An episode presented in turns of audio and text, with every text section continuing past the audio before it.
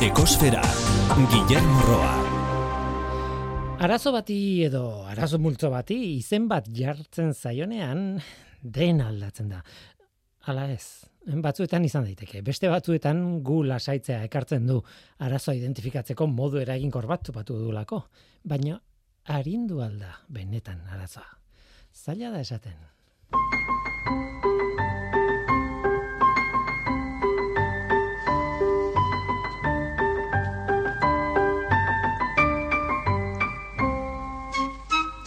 Kaixo, ongietorri ekosferara kezkatuta nago.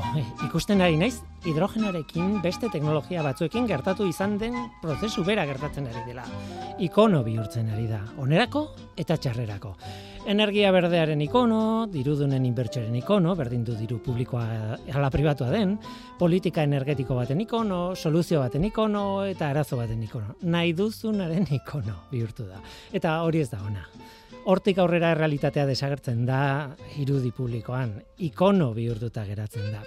Eslogan bat, saldu beharrako zerbait, edo alde edo kontra gon behar dugun ideia bat besterik ez. Baina zein dira hidrogenoaren abantailak eta desabantailak? Ba, bueno, benetan importa digu edo alde edo kontra egon behar dugun jakin nahi dugu eta listo.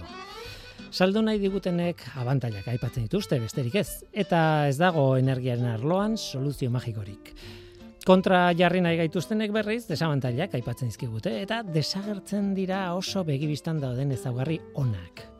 Azkenean hidrogenoa, hidrogenoa berdea azken aldi hontan, aukerak eta politiko bat bihurtzen da, ez realitate bat alde onarekin eta txarrarekin, ez.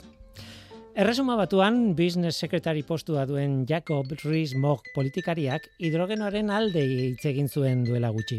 Oso argi eta eta eta garbi esan zuen etxe bizitzak berotzeko eta CO2 emisioak murrizteko aukera oso ona dela. Eta zurrunbila asko piztu zuen horrek.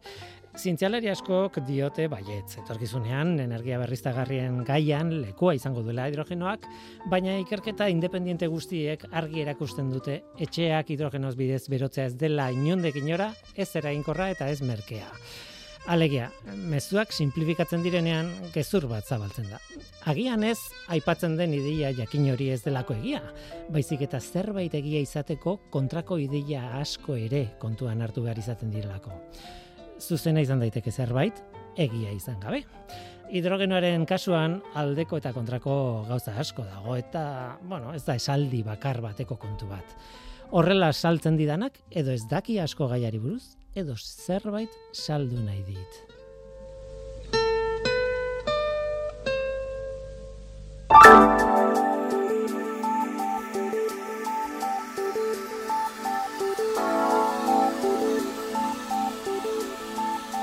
Beti bezala planetaren CO2 mailari begiratu behar diogu. Igandeko datua da urriaren bikoa. CO2-ren kontentzazioa lareun da mabost koma irurogei ppm-koa da mauna loa sumendiaren behatokian neurtua.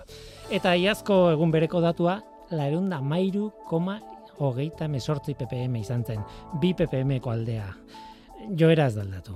Aurtengo CO2-aren kontzentrazioak jarraitzen du iazkoa baino altuagoa izaten. Eta hori ez da berri ona. Beti esaten duguna. CO2-ren kontzentrazioarekin kezkarik ez izateko, datua berreunda laurogei ppmkoa izan beharko luke gutxi bera, eta ez lareunda masei inguru.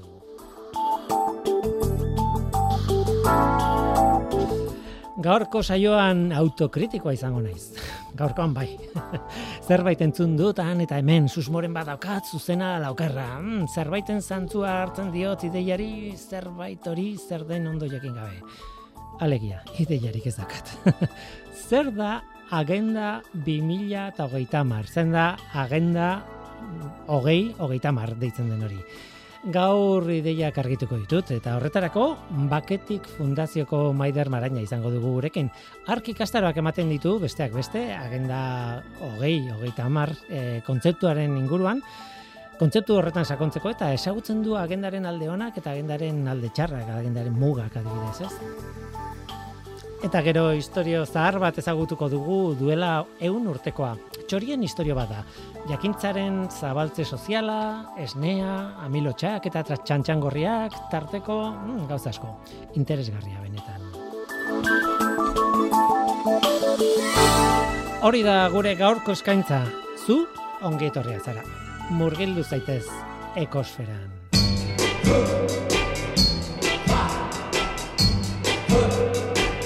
I hear something saying,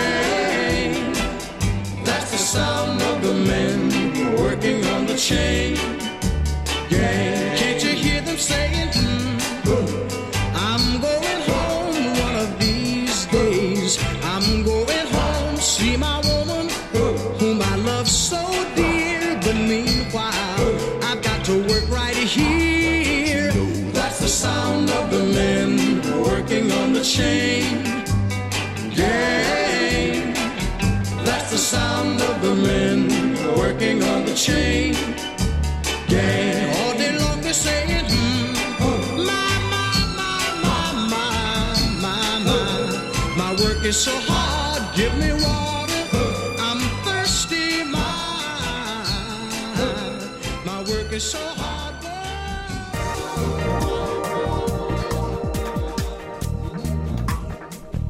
Ekosfera, Euskadi Gratian.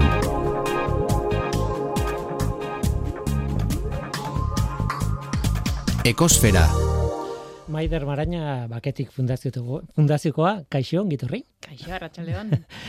Lehenengo ikusi duzu, ze aurkezpen txarra egin dudan eta naita egin dut txarra. Baketik fundaziokoa zarela esan dut besterik ez. Mhm. Orain galdera da, eta nola aurkeztu behar zaizu. Zer dakazu, e, bueno, ba, fundazioarekin zer egiten duzu edo nondik zatoz, zein zarazu? Hoi, ez da batera erresa, eh? Ez, ez, Erantzuteko ez, galdera, ez. dakit. da. Nere kasuan beti egon naiz hor nortasunarekin gora eta bera, eta ia esan, azken aldi honetan onartu dut mosaiko baten nortasuna dakadala, eta Mhm. listo, horrekin konpontzen naiz, o behintzat gauero hobeto egiten dutelo. Eta, bueno, ba, egun bai, orain e, baketiken nago lanean, besteak beste, ia esan, ze bueno, beti beste gauza batzuk ere badaude hortikan, baina, bueno, baketik fundazioa da Gipuzkoan dagoen e, nik uste gizarte zibileko beste entitate, elkarte bat, e, saiatzen garela, ba, nolabait esateko gure gizarte kohesioa edo sustatzen. Gure lan lerro nagusiak izaten dira oroar gatazkekin e, lotutakoak. Eta Mhm. gatazka horiek hainbat e, arlokoak izan daitezke, besteak beste askok ezagutuko gaituzte, e, ba, adibidez, Euskal Herrian bizi izandako violentzia edo e, bortizkeri politikoaren ondoriozko e, proiektuak edo lanak egiteagatikan, batez ere tokian, e, toki-tokian, pues, adibidez, e, udaletan, eta bar, Eta gero adibidez beste programa batzuk ditugu gehiago ba, gizarte kohesio hori sustatzeko adibidez e, kalteberatasun egoeran dauden ume eta gazteekin, ba, adibidez tutelatuta dauden gazteekin programak aurrera eramaten ditugulako. Baina besteak beste azken finean gatazketan gure ezakit e, baliabide etikoak eta giza eskubietan oinarritutako gure ezakit aurrera pausuak edo sustatzeko hor gaude, ez? Amabost urte betezen dituzten 2008 batean. Bai, hoi da, hoi da, amabost urte. Amasei orain, claro. Amasei egingo ditu egun hauetan, de hecho, eta bai, azkenian e, denboratxoa da, ze ez da erresak gizarte zibileko elkarte baten sostengua eta garapena bermatzia, baina zazpi sortzi pertsona bat gaude lanian, eta gero, bueno, hainbate, hainbatek ere noiz behin kalanei jaute gurekin, eta gutxinez berrogeita amar, irurogei pertsona bolondresera izango ditugu gure, gure artean, ez? Baina azkenian e, Euskal Herrin badago hainbat elkarte, nik uste eh, gizarte zibila nahiko osatua edo populazio betetako jendia dela, eta orduan, bueno, ba, orari dira, orari gara danak lanean, ez? Hala ere, gustatuko liteke aipatzea, bueno, zu UNESCO lan eginda zaudela. E, hori niretzako arridura ekarri zian hasieran eta bueno, segulakoa da UNESCO, hain zuzen ere, ez? E, nola, nola sartu zinen UNESCO zer egiten zenuen bertan? UNESCO txean ere egon zinen hemen Euskal Herrian, ez? Baina UNESCOrekin nolako kontaktua egin zenuen? No? Bai, ni bakit nire ez dakit, ez, kurrikulumaren barruan, hainbat e, lerro daude, baina beti zorra hasten daigu, digu, nola baiteko interesa, ez, UNESCO mundu hori, ez, nazio batuen mundu hori arrotza egiten zaigulako. Nik uste, ez, baditugulako ere bai, nola baiteko aurre iritzi, idei, ez, hmm. baina, ka, niretzako, ba, beste lan bat izan da, besteak beste, bere arazoekin eta bere gauza oso honekin bai, ez, baina, bueno, nola amaitu nun bertan, ba, hogeita irurten itun besteik, ez, Eta momentu horretan, bueno, lanian ari nintzen, gazteizko elitza batian, bueno, eta e, Eusko Jolaritzak ateratzen zitu momentu horretan, beka batzuk non gazte Euskaldunak bialtzen zituen ego aldeko herrietako uh UNESCO bulegoetara urte bete da bi urte iteko. Eta egia esan, bueno, imaginateko egun moduan, ba, eusan ere Euskadiko gobernurako, ez Euskal Gorron, Eusko Jolaritzarako ere esan, ba, nolait, nazio batuen sisteman ere Euskal jendia edo izateko aukera bat, eta bar, niretzako kriston aukera izan zen, hogeita irurterekin iristen zea, ez? Ni urugai ere iritzen nintzen, hori izan zen nire, ez, destinoa edo, eta, eta bertan egon nintzen bi urtez bekadun, eta gero ja dagoeneko uneskorekin gatu nintzen bertan, Eta gero, e, bizitzak besteak beste, beste aukera bat eman zidan, eta hogeita mar urten itunian, e, junintzen e, zuzenean UNESCOra, baina Pariseko egoitzara, egoitza nagusira. Uruguain egon zinen, zazpi urtez? Ez, egon nintzen ah, urtez, gero uh Euskadin ere lan nun, tarten, eta gero berriro ere, ba, nolaiteko zirra sortu zitzaidan e, ba, nazio batuetara juteko berriro ere, eta oi, UNESCOren e, egoitza nagusira junintzen, Parisera. Eta bertan egiten nuen lan, egon nintzen ia bi urtez, e, diplomatika bezala, ez? Ta bertan egin nuen lan, ondare kulturala eta naturalaren arloan batez ere, eta, bueno, mila batzion da irurogeita amabian, e, UNESCO onartutako, e, ba, oi, ondare mundialaren e, itzarmenaren ba, martxan jartze horretan, implementazio horretan egon nintzen lanian. Tokiona da, lan egiteko. Ba, bere gauzak ditu toki guztiak bezala. No, noski baiet, eh, irratiak ere bai, esan baina...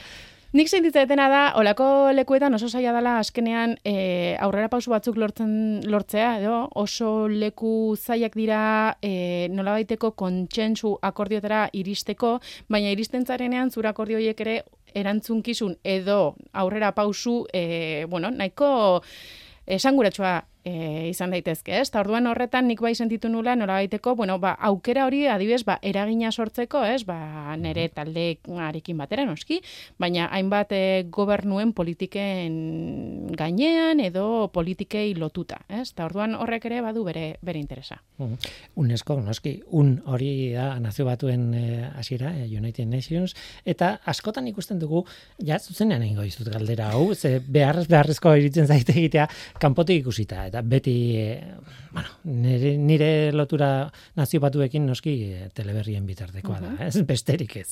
Baina ikusten dugu e, horre hartzen diren erabakiak, sortzen diren programak, e, egiten dan guztiak, bueno, ba, erakin nahiko mugatua izango balu bezala, ez? E, osea, sentipen publikoa da, benetan nazio batuek ez dakizen bateraino mm, zerbaitako baliuten, oso modu erresean eta txarrean esan da, eh? baina ulertzen diazu, ez? Kanpoko pertzepzioa da, buf, bueno, hauek, en fin, uh kobratzen dute, handa haude, hartze dituzte erabaki batzu, baino gero, benetan gerra badagoenean, edo, ez dut ez zertarako balio erabaki horrek. E, nola ikusten zuzuk? Buelta mai dazu, e, e, argudiari, edo, edo ez dakit buelta eman bertzaian?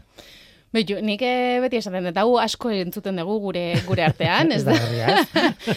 Eta horretaz guztiz ziur dagoen pertsonari ez diot bere ikuspuntu aldatuko. Baina egia da nik beti pentsatzen dut nazio batuek baituztela beraien e, arazoak, eta argi dago, eta nik ez dut dena defendatuko, baina argi dakedana da, existikutuko ez balitz, asmatu barko genukela.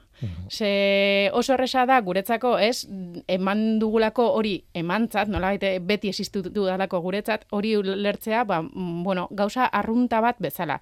Baina bigarren mundu gerra ondoren, onartu zutenian hori osatzia izan zen beharra ikusi zutelako, ez? Bueno, eta lehenengo mundu gerran ondoren eh, sortu zuten, ez dakit nola de euskaraz, baina Sociedad de bai. Naciones, ez? Eh, bai, bai. Azkenean aurrera etzil, etzula bai, egin, baina eh, bai- oinarria berdina da. Horixe da, da nazio batuen aurre, proto nazio batu bat, ez? Eta eta beharra ikusten zutelako hemen nolabait bakearen alde lan egin behar dugu edo horrelako planteamendu orokor bat zeukan, ez? Bai, eta nik beti defendatzen dutena da, nazio batuetan azkenean e, teleberrian, e, berrietan agertzen dena oso gauza zehatz, zehatz eta mehatzak dira, eta gaina ez dakit, minutu bat, pare bat minututan e, kontatzen dianak. Baina, benetan, milaka pertsona daude lanian munduan zehar nazio batuen inguruan. Ze nazio batuen inguruan ere, interesgarria da ulertzia, badagola, alde batetikan guk telebistetan ikusten deguna, nola, nolabait, politikarien arloa dana, Eta hori da, estatu batu, osea, estatu bakoitzak bidaltzen dituen ordezkarien representazio bat.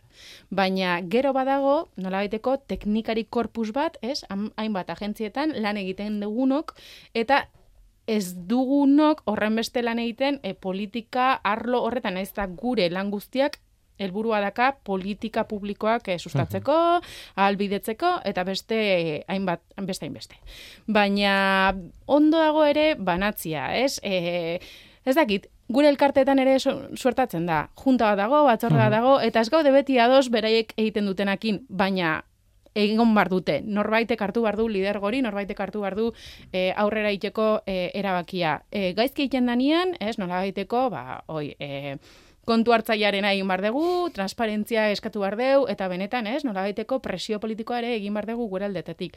Baina nik beti esaten den, nazio batuek e, gauza batzuk hobeto egiten dituzte, beste batzutan ez dute lortzen beraien helburuak e, betetzea, eta hoi onartu bar dugu, baina imaginatu zein zaila izan bar dun, e, hainbat e, pertsona, ordezkari politiko eta jenderen artean, ez, erabakiak hartzea minimoen e, adostasun hori ere horrek eh, lan asko daka. Eta, bueno, naizta askotan ez dan guk nahiko genukeen minimo hori da lortu indeguna. Ez badegu... Alde horretatik baloratu behar da. claro. Hoi da. Bai, bai. Osea, gutxienekoak lortzen diela, bai, baina eske askotan gutxienekoak ezer baino hobedeia. Mhm. Em, horrek eramaten da gaitu zuzenean, agenda e, hogei, hogei tamar, e, oso, oso modu inglesa da sajoia da, ez? Esateko eh, urte, Bai, ez? nik Hogei, hogei tamar, ez? Nik uste hori ere... Zabalduta dago hori, ez? Zabalduta Esan- horrela esaten da, ez? Nik behintzat hola esaten dut, baina onartzen dut, eh? Osea, anglo mundu horretatikan ekarri Aha. detela, horrela erabiltzen detela, eta, bueno, eta zuzenean eus, holan euskaratzen dudala. O- Of course you speak English. Bai. Bai da agur, eh? Bai, Bai, bai, eta bere garaian dut. nazio batuetan bide batez askoz gehiago hitz egiten zan adibidez ere frantsesa eta eta gaztelania, baina egun e, ingelesa ez bazute hitz egiten, Mm. akabo. bueno, tira, agenda hogei, hogei tamar esango dut eh, aldudanean, e, zurekin bat etortzeko nolabait, e, nahi duenak esan dezala 2000 eta hogei tamar, baina azken batean e, ikastar bat egin dut, hor, ikastar batean ezagutu zaitut, eta mundiala iritu zait, horregatik eh, eskatu dizut eh, irratira etortzeko, eta em, hortan, zure lehenengo galdera oso simplea zen, zer da agenda edo agenda hogei, hogei tamar, eta gure erantzuna espero bezala ingurumenarekin lotuta zegoen zerbait zen. Gerora ikasi genuen pare bat egunetan, bueno, dala hitzarmen oso zabala arlo asko hartzen dituna, baina e, herrialdeen, estatuen arteko edo sinatutako hitzarmen bat dela eta neurri horretan ba hori nazio batuetan e, egin dute eta berriz ere itzultzen gaitu lehen aipatzen genuen testu inguru horretara. Mhm, Bai, a ber, lehenik eta behin agenda hogei hogeita mar ez da oso saguna, onar dezagun, ez? Normalian kaleetan zehar, jende askok ezagutuko dute, baina beste hainbatek ez dute ezagutuko.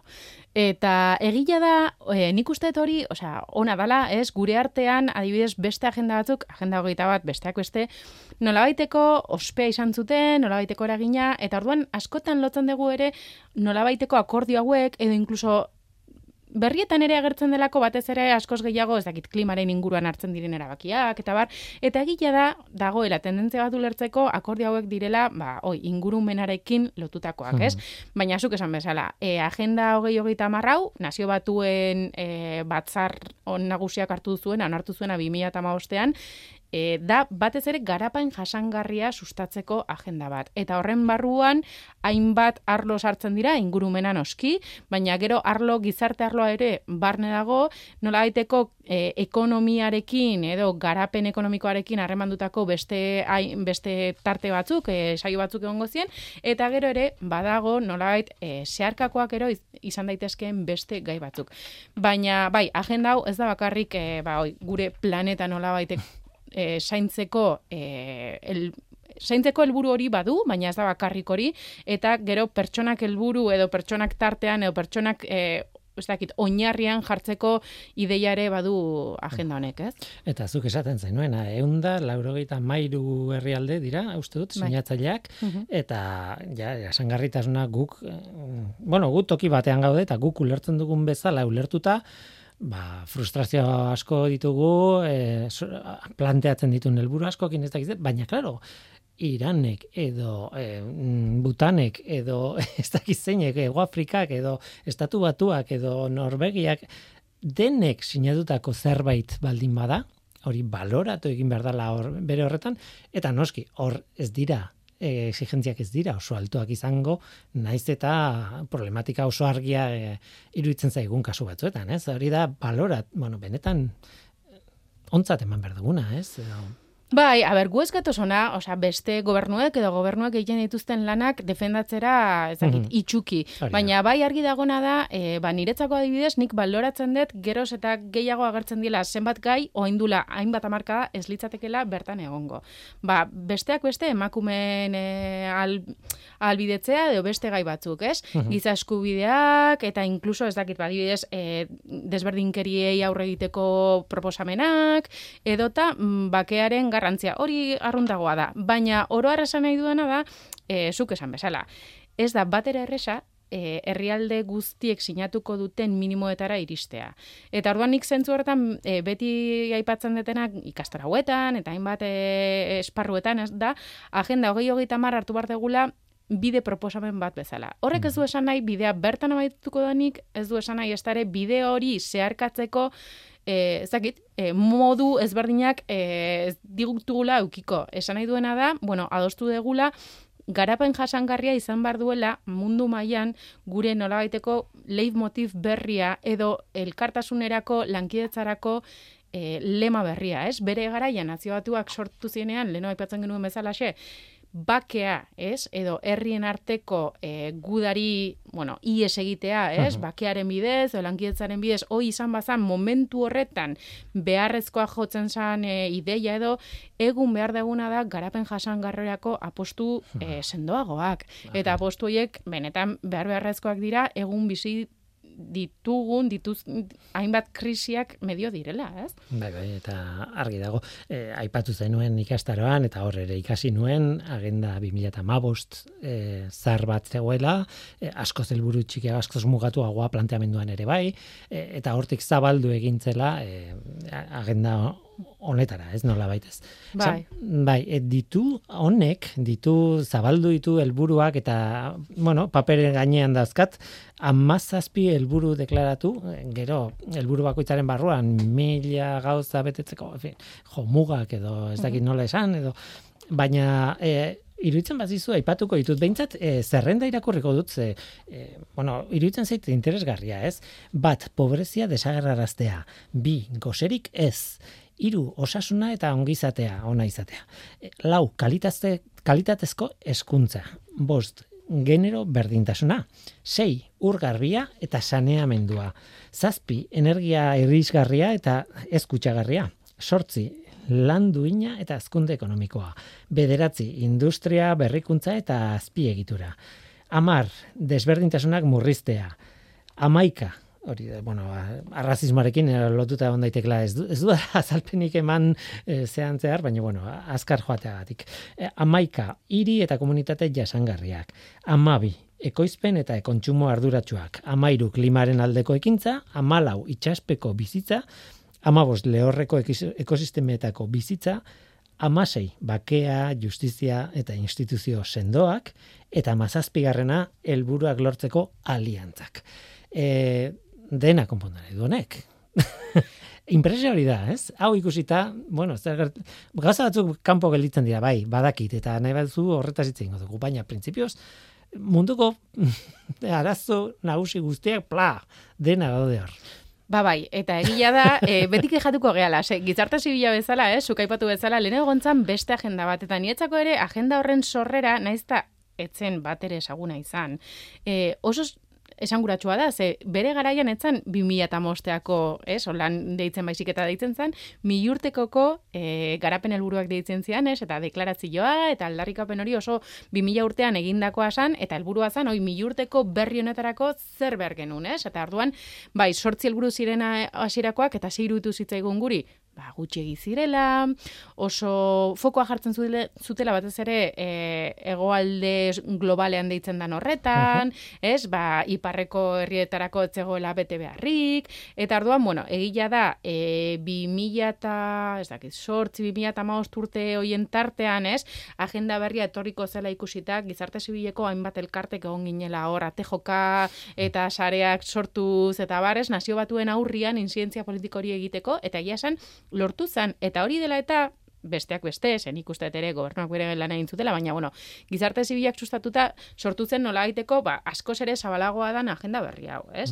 Zergatik zabalagoa, ba, hainbat e, lan lerro edo leno ikutzen etzienak lortu genuelako edo sartzia, edo lortu zalako sartzia, ez?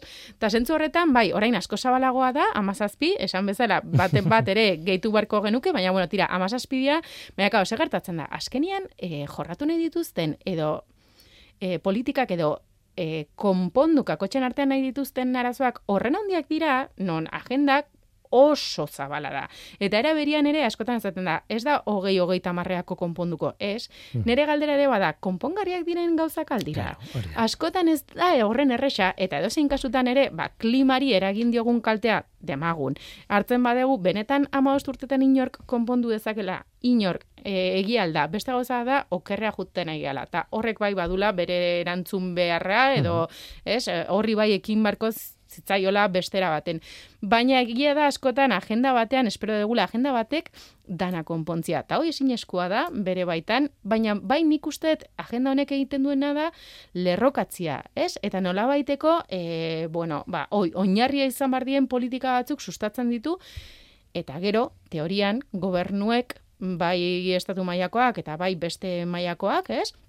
Ba, martxan jarri beharko zituzten politikak eh, eragiten dituzte, edo, bueno, olako, olako ideia. Hoitzan, teorian, agendak sustatzen zuena. Eska, beira, beira nolako helburua dira, goserik ez, hori, badakigu ez dela konponduko, eta konpontzen baldin bada, okertuko da berriz ere, hori ziur, baina, claro, e, nolabait konpondu ezin den zerbait, naizta hor, indarra izan, arazo horrek, ala ere zerbait egin behar da horren alde eta bueno, hobetu beharrean gaude, ez? E, kontu bat, em, oso burura oso a, a, bueno, oso modu erresean etortzen zaidana da galdetzea eta zergatik egin duzu ikastaro hau mm, elujarren adibidez enpresa mm, txiki batean. Eta ez Ugandako gobernuan edo Irlandakoan edo Espainiakoan berdin zait edo edo Txinakoan eh, hau baldin bada herrialdeek sinatutako zerbait eta politikak eh, aldatu nahi baitugu. Eh, Zergatik etorri zara nigana. Bueno, egia Ondik etorri deitua, zara, eh? baina... Hori da. Ez, baina, bueno, a ber, nik uste agenda hogei hogeita marraren inguruko ikastorak barra-barra daude. Eta Mm. egia esan, edonork nahi, ba, nahi badu horren inguruan informazioa jaso, e, por supuesto, online eskuragarri dago doainik pilu bat informazioa nazio batuen e, webgunean eta bar, baina baita ere beste hainbat gobernuen webguneetan eta bar. Eta gero hainbat saio ematen ditugu beti, ba, ez dakit masterretan edo beste ikastaro batzuetan. Kasu hontan zehazki, e, hau da, Eusko Jarlaritzak erakizun, e, bueno, ba, agenda hogei hogeita mar ere izan martzuela beraientzat nola gaiteko, ez? Ba, bide politika sustatzeko bide bat, e, garrantzia eman diote, eta besteak beste, hainbat elkarte e, deitu dituzte, ikastorak emateko, ba, iru lurraldeetan zehar, ez? Eta orduan, ba, bizkaian beste lanki batzuk daude, gazteiz, e, bueno, araban beste batzuk, eta gipuzkoan, ba, baketikekoak gaude, ba, agenda hogei hogeita marraren berri ematen. Eta orduan bai, eskaini dala, hainbat, bos, oi, edo udaletara, enpresetara, baina aztuk esan bezala, nik uste dute Honetan beti, eta gauza bat interesgarria dana da, agendak sustatzen du e, nolaiteko konsientziare ulertzeko e, politikariek edo gobernuek beraien egitekoak dituztela, baina badaudela ere beste hainbat agente, aktorek, egin bar dutela ere bere lana. Noski, bakoitzak bere etxian ere egin bar duela bere lana, ba, bai, bai koesozio bai ezakit, ba, planetarekin gura harremana hobetzeko, bai dana dalako, ezakit, hainbat, e, proposamen horietan, ba, aurrera egin alizateko. Baina baude beste eragile batzuk, beti ere, edo ez beti ez dielnak e, kontutan hartu edo, ez? Ta adibidez, ba, e, mundu pribatua edo enpresen mundua, ez? Eta nik uste, e, enpresek izan daitezke beste aliatu batzuk, beste gauza batzuetarako, baina askotan politika publiko hauetan ez dira beti ba, agente bezala parte hartzaile izan. Eta kasu hontan ere bultzatzen da edo bilatzen da enpresek adibidez ere bere egitekoa izatea edo gizarte zibilak edo eta orduan zentzu honetan e, orain helburua izango litzateke hau ezagutzera ematea nik beti honetan defendatza detena da e, baditugula e, nolabaiteko egin behar partekatuak, baina desberdinduak bai. Ze ez da gauza bera, ez? Ba, ez dakit, e, pertsona etzela bakoitzak izan dezakeen aukera, mugatua izan daitekena edo ez, edota, ba, adibidez, elkarte batean egon daiteken pertsona bat, irratiko saio batean hitz egin dezakeen pertsona bat, edota, noski, kargo politiko dun pertsona bat, ez? Tarduan, nik uste beti, oi, e, ba, e, egin beharrak partekatuak diela, argi eta garbi, ze arazoak ere partekatuak dira, baina ezberdinak ere, ez? Eh? bakoitzak izan dezakeen eragina edo ere, ezberdina da. Hor, bururatzen zait galdetzea ez dakit erantzun daiteke, baina Eusko Jaurlaritzan ikastaroak ere eman ditzen dituzu, adibidez, izan leiteke e, tarteko erakunde bat, ez? Ez gobernu orokor bat, ez e, nire, nire enpresa. Ja. Bueno, hau esan bezala, hoi, kasu hontan elkar ezagutu genuen Eusko Jaurlaritzak sustatzen zuen diru laguntza baten bidez, eh? Baina ni ziur naiz Eusko Jaurlaritzaren barruan ere eman dituzela, baina egia esan mm. hori ezin dizut orain bai estatu. Mm. Dena den, eh, goazen el buru horietara, bueno, bueno, ezin ditugu e, astartu helburuak banan bana, e, baina galdet, galdetu daiteke zer falta da, zein da kritika nagusia, ez? E, zuk ederki esagutzen duzu agenda, baina ederki esagutzen duzu agendaren mugak ere bai. Ba, inoski, a ber, tresna bate defendatzea ez du horrek esan nahi e, defendatuko dezuela bere baitan beti, ez? Argi dago arazoak ere baditxula, ba, besteak beste lehen aipatu degula e, estatu mailako gobernuek onartutako agenda bat izanik, gero moldatu bar izan dugu. Eta lokalizazioa ezagutzen dugu hitz horrekin, ba, moldatu bar izan dugu ere gure, bazakit, herrietan logika eukializateko, eta bar, eta bar. Gero besteak beste, ba, ode beti agente batzuk, pues, ez dakit, oso argi ez daudenak hor sartuta, ez? Gaur goitzian, goitzian nahi ez ikastora eman dugu voluntariotza sustatzen duen gizalden, ez? Eta voluntariotzaren rola dio ez dago horren argi hor sartuta. Mhm. Baina, bueno, hainbat kritikari egon daite daitezke, adibidez beste bat izan daiteke, azken finean agenda hau dala plangintza bat, eta ez duela beti bere baitan e, sartzen adibidez gizaskubien e, fokoa edo ikuspuntua, eta batzutan kanpu uzten ditugula pertsona batzuk beti ere. Edo beste bat tipikoa ere, bueno, asko hitz egin dana, baina nik ez dakit zenbatera inoko eraginarekin, izan da diez, kultura ez dago barne. Kultura ipatzen da oso era puntual eta txiki batean zenbait jomugetan, baina adibidez ez dago kulturarekin eta ez hizkuntzarekin ere harreman dutako e, garapen helbururik, ez? Ta horrek adibidez, ba, bueno, gure artean nola proposamenak ere sorrarazi ditu, hainbat elkartek eta gobernu batzuek ere eta zenbait ikastolek eta adibidez Euskal Herrian egin dutena izan da, ba, e, nola baiteko esto, elmu, elburu berri baten eraikuntzan lan egin dute, eta batzuk proposatzen dute amazazpi gehi bat, edo mesortzi, badiez, izkuntzen anistasun hori sustatzeko, eta beti hori dago horrez, da diez, aurreko astean, UNESCO kantolatuta, baina, bueno, nazio batuen e, e, logikan, eta Mexikon bildu izan dia, pasadan ostegun da ostiralean, mondiakult deitzen dan kultur politiken inguruko e, bueno, ba, kongreso handi batean, oindula berrogei urte egintzen mondiakult bat, eta orain eginda berrogei urte geroago beste mondiakul bat, eta bertan eskatu dena da, adibidez, oi, agenda berriak ez, 2008 tamar urtetik aurrera izango, espero dugun, agenda horretan, adibidez, kulturak ere ukitzia bere garapen helburu bat, argi dalagolako kulturarik gabe, eta hizkuntzarik gabe, ezingo degula garapen jasengarria bermatu. Bai, ikastaroan planteatzen zenuen, eta, bueno, betiko eztabaida eta soluturik gabeko eztabaida gainera, e, zer da hobea? E, hemen dauden amazazpi helburu deklaratu hauetan e, tantaka jartzea er, kulturarekin latutako zerbait, hizkuntzarekin latutako zerbait, edo berezko helburu bat izatea. E, ez dago argi, zer da nobea, nik, nik ez da bat garbi, e, alde batetik ap, e, lehenengo aukeran ba, aplikatzen delako gauza guztietan eta oso ondo dago, baina behar bada horrek ez dio indar nahikoa ematen eta ordan berezko helburu izatea parte ondo dago, baina orduan ez du... Zan nahi dute, em, bada eztabaida bat eta pentsatzen dut oso zaila dela horrelako helburu bat ze, zehaztea, ez? Eta ari gara batekin. Mm -hmm. Amazazpi erabaki ziren, ez? Bai, bueno, da. Batzuk erresa, erresak dira. A ber, gozearena, ez? Etengabe aipatzen ari naizena, beintzat helburua izan behar duela edo ez, ez dakit e, genero berdintasuna edo ez dakit e, Ba, inoiz ez da, erresa. adibidez, e, bueno, lehenik eta behin, hoi planteatutako proposamen hori beti da, ba, irakasleik ere jartzen dituzten nola gaiteko trampak, ez, bere ikasleak, eta, bueno, ba, hoi, sola saldian jartzeko, eta, bueno.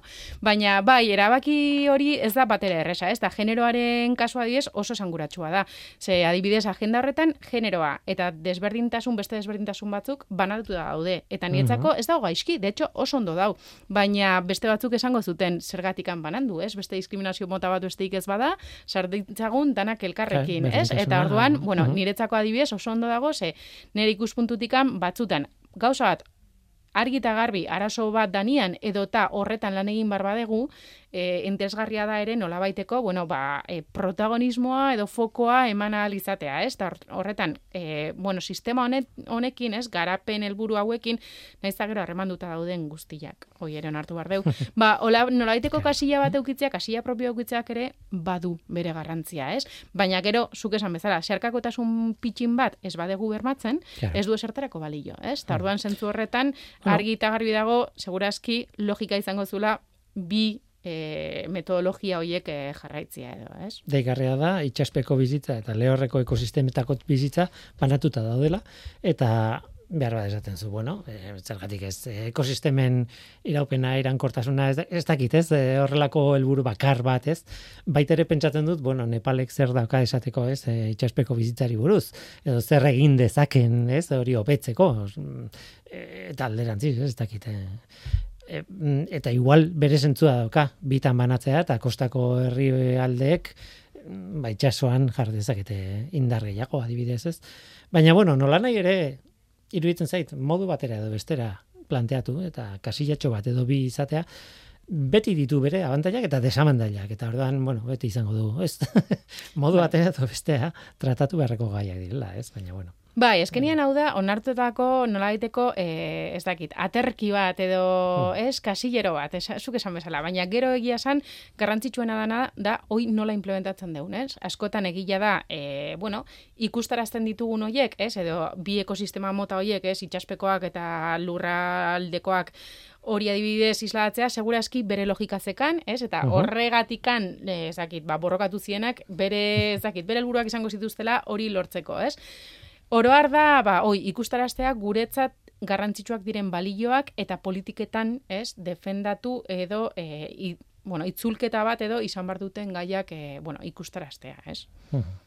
Bueno, honi begiratuta, e, egia zen, e, hau abia puntu bada, hau zabaltzen da izugarri eta itzein dezakegun nahi adina, eta eta gainera inora iritsi gabe, ze oso, oso, oso zabala da, baina bueno, nolako valorazio egiten duzu eh, bueno, e, behar bada hasieran esan dugu, ez? E, nik e, dakat joera mm, konparatzeko adibidez e, giza eskubideekin, ez?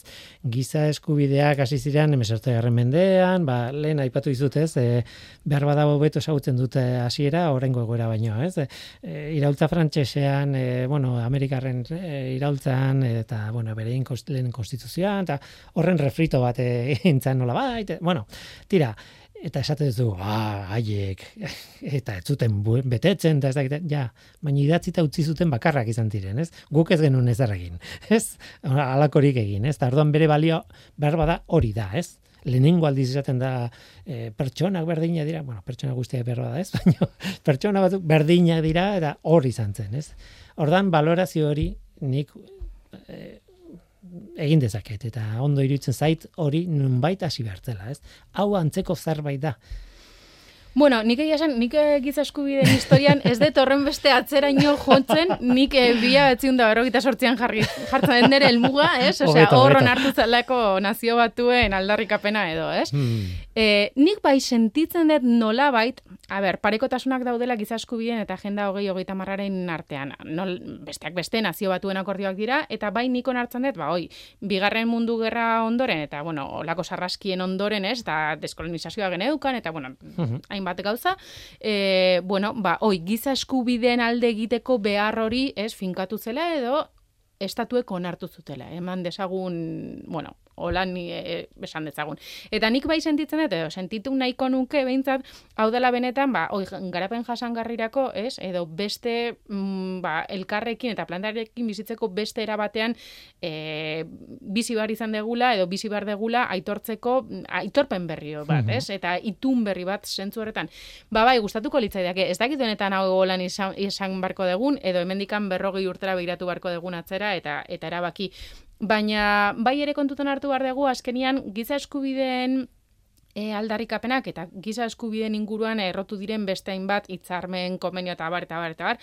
Hoiek finkatzautena dira nolabaiteko oinarri edo helmuga, hau da, adibidez, pertsona guztik izan desan ura, ez? Edo, ez dakit, Edo e, lana, edo etxe bizitza, edo... dana dalakoa. Eta agendak aldiz bestera batean esaten du. Kontutan hartu behar dugu, agendak egiten duena da nolabaiteko da plangintza bat. Ez, ba, ez dakit, munduan, hainbat, e, pertsonek pairatza dute, ez dakit, urga, urgabezia, ba, erdira jeitxiko dugu zenbaki hori. Horrek, ikusten duzun bezala, e, ez da benetan giza eskubide hori betetzea, ez du horrek, ez- horrek ez du benetan bermatzen giza eskubide hori bermatzen nahi gehala, ez? Ta orduan, bueno, ez da beti ere gauza bera, askotan konfunditu egiten dira agenda eta giza eskubideak, eta nik uste gauza batzuetan gauza aman komun asko dituztela, batez ere igual filosofia batzuk, baina e, ezberdinak dira, eta e, horretan ere ikusten dugu, adibidez, e, giza eskubideen arloko hainbat hitzarmen ez daudela eundada laro mairu hoiek sinatuta, eta aldiz agenda bai sinatu dutela, ez? Ba, adibidez, berriro bueltatu zure generoko e, adibide horretara, hainbat herrik e, onartu dute agenda hau, mm, bueno, ba, hainbat e, ideiekin genero arlo horretan, baina aldiz ez dute ez dakit, ba, emakumearen inguruko beste hainbat hitzarmen et- giza eskubiekin harremanduta daudenak sinatu, ez? Orduan, e, bueno, harremana dakate, niko indikan defendatzen dut giza eskubideen beharra eta giza eskubideen implementazioak aurrera egin bar duela, eta horretan agendak lagunduko duela, ba bai, betez gero noski baietz, baina naiz ta agenda bere osotasunean, ez dana lortuko, baina naiz ta agenda bere osotasunean bete e, giza eskubideetan oraindikan e, lan egiteko beharra izango genuen. Azken gauza bat, eta ja praktikoa da. Ez zuekin kontaktatu nahi duenak, e, non lortu dezake, kontaktua edo eh, deitzeko bidea. Vale, ba, a ber, e, bueno, baketik Googleen sartuz gero, gaur egun San Google dakago danontzat, ez? Baina bestela info arroba baketik.org eta, bueno, horra ere beti jasotzen ditugu imeiak eta erantzungo ditugu noski, baina hemen gaude. ba, Maider Maraña, placer bat izan da zurekin hitz egitea, eta ikusten duzunez, ez digu ezertarako denbora eman. Hori, da ere, ez dakit eh, konpondu beharreko gauza bat, baina horrela da. horrela, eta hori ez da inoiz aldatuko, baina behintzat, bueno, amua jarri dugu hemen eh, irratian, eta behintzat kontatu dugu gainetik zer den agenda hogei hogeita mar. Maider, besarka handi bat musu bat. Eskerrik asko.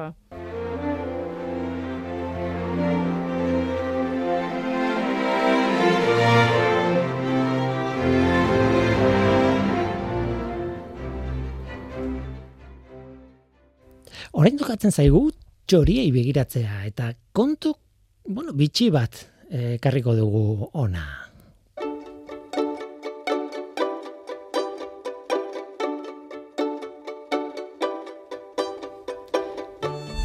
Swaidling Ingalaterrako hegoaldean dago, Southampton iriaren ondoan pixador pegatuta, ez? Han, duela eunda bat urte, eh, mila bederatzen da hogeita batean, misterio txiki bat sortu zen etxeko atarietara banatzen ziren esne botilekin. Badakizue, hor, Ingalaterrako, bueno, eta Europan toki askotan izan den ohitura bat e, atarietan, e, e, ate aurrean, botilak usten ziren, berrera biltzen ziren botilak, eta mes, metalezko estalki txiki batez tapatzen ziren. Ba, goizetan, botileen metalezko estalki asko zulatuta asaltzen ziren han Swaidlingen. Eta inorrek etzekin zergatik. Errudun asko izan zitezken, eh, parranderoak besteak beste, ez? Ga- Gau pasaz, pasaziren jendea, eta tira, e, deneterik pentsatu zuten egia esan. Baina azkenean deskubritu zuten, inorri ez zitzaiola errua bota behar, baizik eta txoriek zulatze egin zituztela tapoi horiek. Eta esnearen gaina edaten zutela. Txoriek oroar ez dute laktosa digeritzen. Esne gaina aldiz bai gantza da, azkenean nata edo, bueno, esne gaina. ba, hori digeritu dezakete laktosa ez, baina likidoa behian gelditzen zen eta goikaldean geratzen gelditzen zen e, esne gaina, horregatik ditzen da esne gaina, ez? Tira, ba, txoriek e, daten zuten, baina ez edo zein txorik. Batez ere, amilots urdinek, baita ere kaskabezeltzek ere bai, eta txolarre batzuk ere bai, baina gehienek amilotxek egiten zuten. Hori zen mila beratzen da hogeita bateko historia, baina mila beratzen da berrogeita bederatzean, hogeita sortzi urte geroago, Ingalaterra osoko amilotxek egiten zuten, ez bakarrik hiri horretakoa. Eta Ingalaterra osoko amilotxek esaten duten dugunean, milioi bat txorik egiten dutela esan dugu. Milioi bat txorik, eh? Egia esan, amilotxen biziraupena urte gutxi batzu dira, ez, dia, asko- ez da asko. eh, Banaketa ere, zenbat mugitzen diren, ba, hogei bat kilometro, hogeita mar kilometro, ez dira oso urrutira bidaiatzen. Beraz, nola de Montre ikasi zuten amilotxek, ingalaterra osoko amilotxek, bueno, ez, botilak zulatzen eta esne gaina edaten. Ba, kontua zabaldu zen, baina zabaldu zen ez bakarrik ingalaterran. Europa osora zabaldu zen, alegia e, itsasoa zeharkatu eta Europan ere izan zen. Eta herberetako kasua berezia da. Ze bigarren mundu gerran eten egin zen esnearen banaketa. Etzan gehiago esnea banatzen. Berriz ere, bigarren mundu gerra bukatu eta berrogeita zazpian, egia esan, mila beratzen da berrogeita zazpian, berriz ere hasi ziren banatzen, eta amilotxek gogoratzen zuten zulatu bertzutela goiko tapa, goiko estalkia, esne gaina edateko. Gogoratu egiten zuten garai batean ikasitakoa. Beraz, bueno, kasu berezia izan zen herberetan.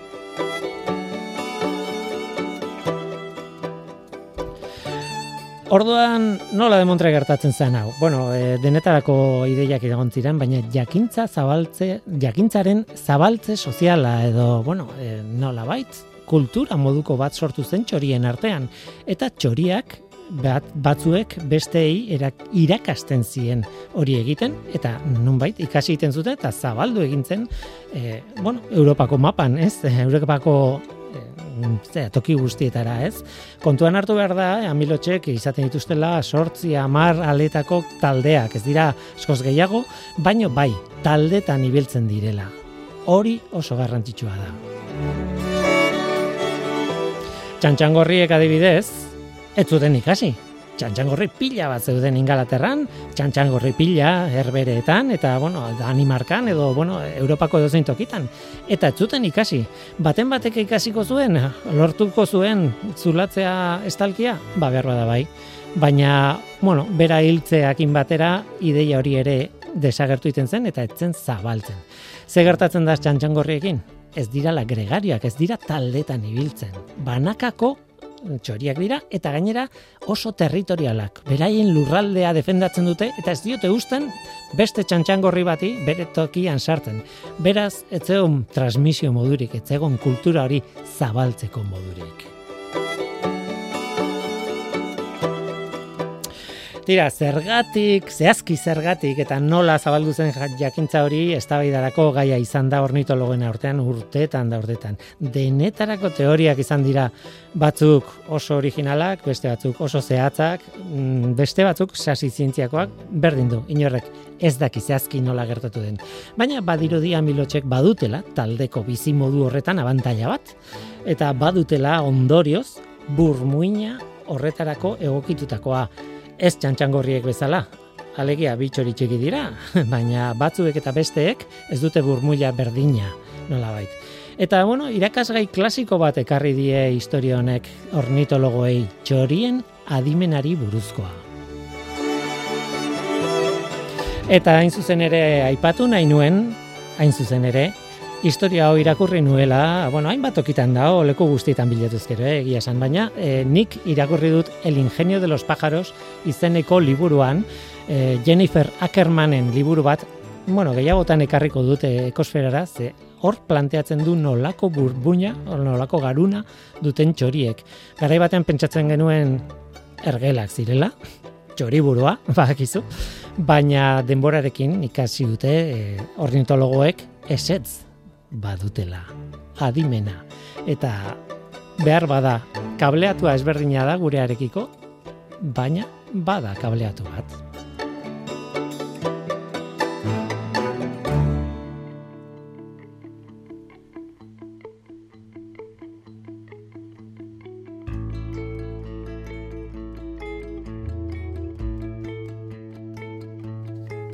Eta gu bagoaz, oraingoz hau izan da dena hemen ekosferan. Mikel Olazabal teknikan eta ni Guillermo Roa mikroan. Aste ona izan. Agur. Anoche pasé frío y me desenamoré un poco. Anoche pasé frío y fui poeta. Anoche mientras mi carne se lava y mi alma en mi cuerpo se escondía. Vi como mi amor para ti era un juguete pasado ya de moda, que ya nada valía.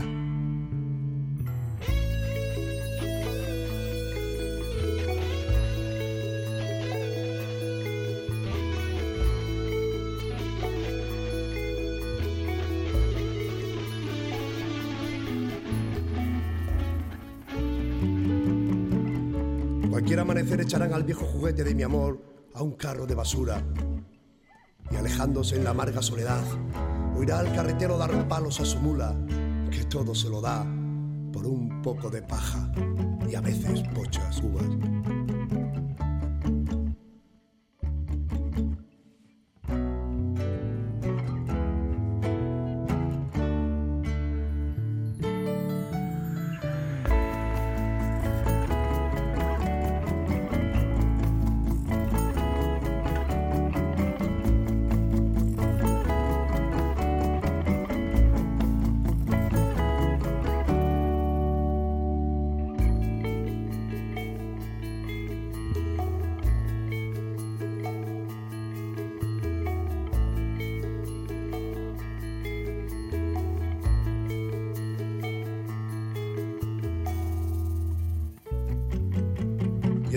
Donde ya nada vale nada, hasta que algún día una dulce gitanilla, con mocos y pecas en la cara, limpie con su manga grasienta la suciedad que la sociedad pegó a mi alma. Y volveré a ser un juguete reluciente de amor y de alegría. Y volveré a ser un juguete reluciente de amor